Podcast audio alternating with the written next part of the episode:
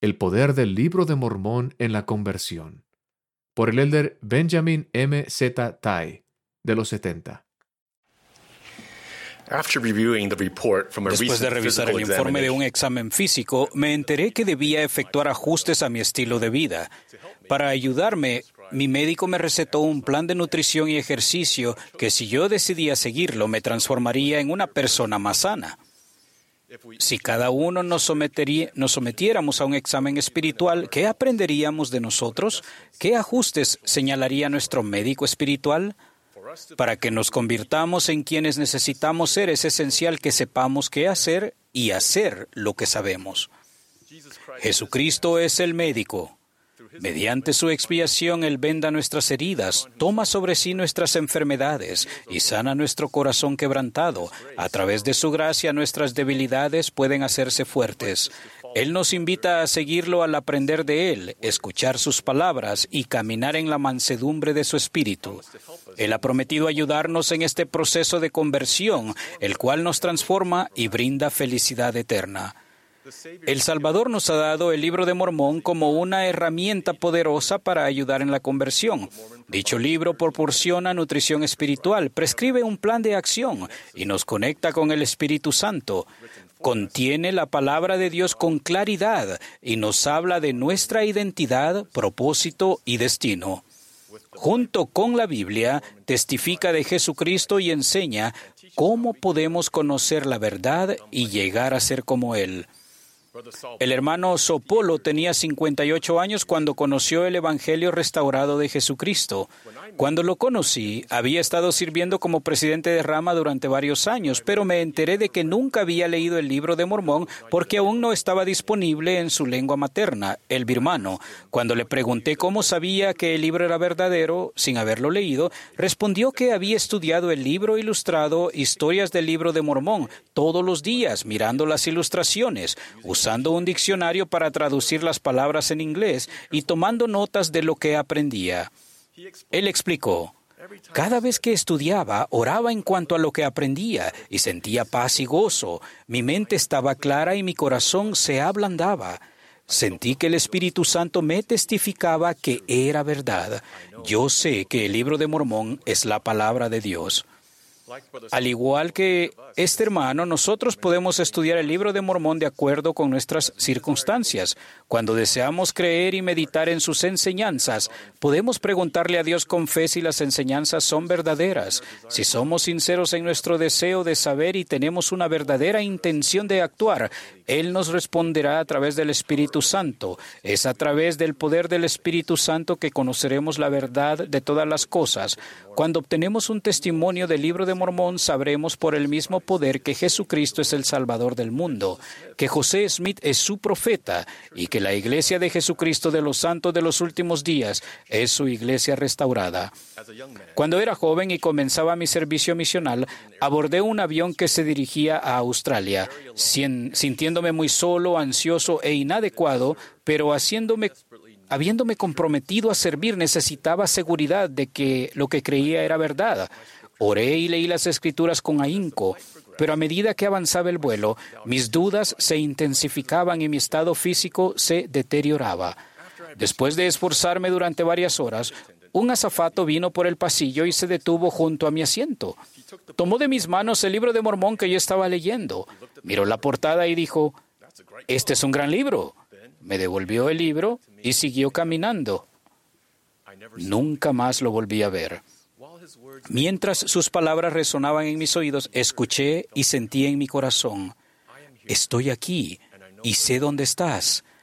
Haz lo mejor que puedas, porque yo me encargaré del resto. En ese avión sobre el Océano Pacífico recibí un testimonio a través de mi estudio del libro de Mormón y los susurros del Espíritu Santo de que mi Salvador sabía quién era yo y que el Evangelio era verdadero. El elder David A. Bednar enseñó, el saber que el Evangelio es verdadero es la esencia de un testimonio. El ser constantemente fieles al Evangelio es la esencia de la conversión.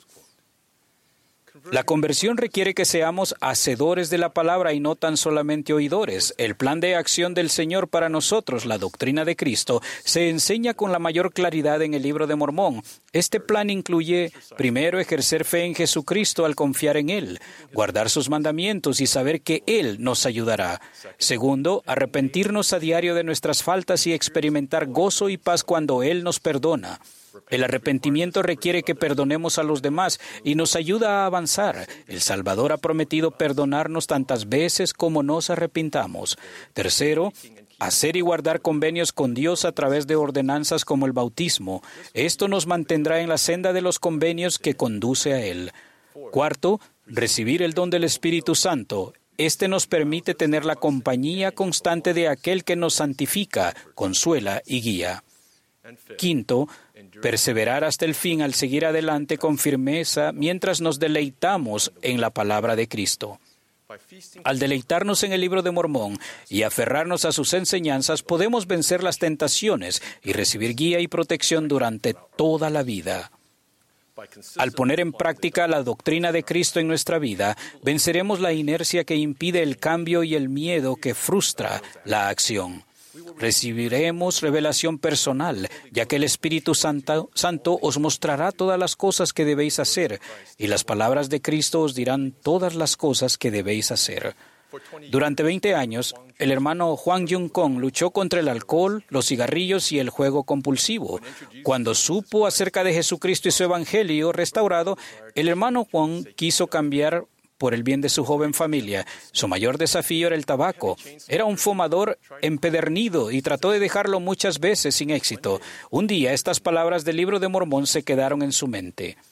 Con un corazón sincero, con verdadera intención.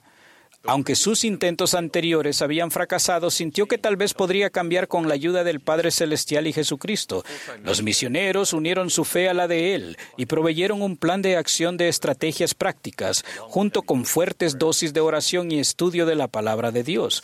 Con sinceridad y verdadera intención, el hermano Juan actuó con fiel determinación y descubrió que al concentrarse más en los nuevos hábitos que deseaba desarrollar, tal como estudiar el libro de Mormón, se centraba menos en los hábitos que quería perder.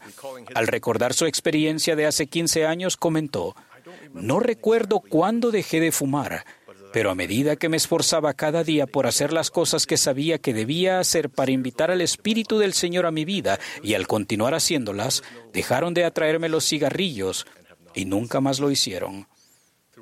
Al poner en práctica las enseñanzas del libro de Mormón, la vida del hermano Juan se ha transformado y él se ha convertido en un mejor esposo y padre. El presidente Russell M. Nelson prometió, si cada día estudian el libro de Mormón con espíritu de oración, cada día tomarán mejores decisiones. Les prometo que cuando mediten en lo que estudien, se abrirán las ventanas de los cielos y recibirán respuestas a sus preguntas y dirección para su vida. Les prometo que si cada día se sumergen en el libro de Mormón, estarán vacunados contra los males de esta época, incluso la plaga de la pornografía y otras adicciones que entumecen la mente. Queridos amigos, el libro de Mormón es la palabra de Dios y nos acercaremos más a él si lo estudiamos. Al experimentar con sus palabras, obtendremos un testimonio de su veracidad Conforme vivamos constantemente de acuerdo con sus enseñanzas, dejaremos de tener deseos de hacer lo malo. Nuestro corazón, semblante y naturaleza serán transformados para volvernos más semejantes al Salvador. Comparto mi testimonio de que Jesús es el Cristo, nuestro Salvador, Redentor y amigo. En el nombre de Jesucristo. Amén.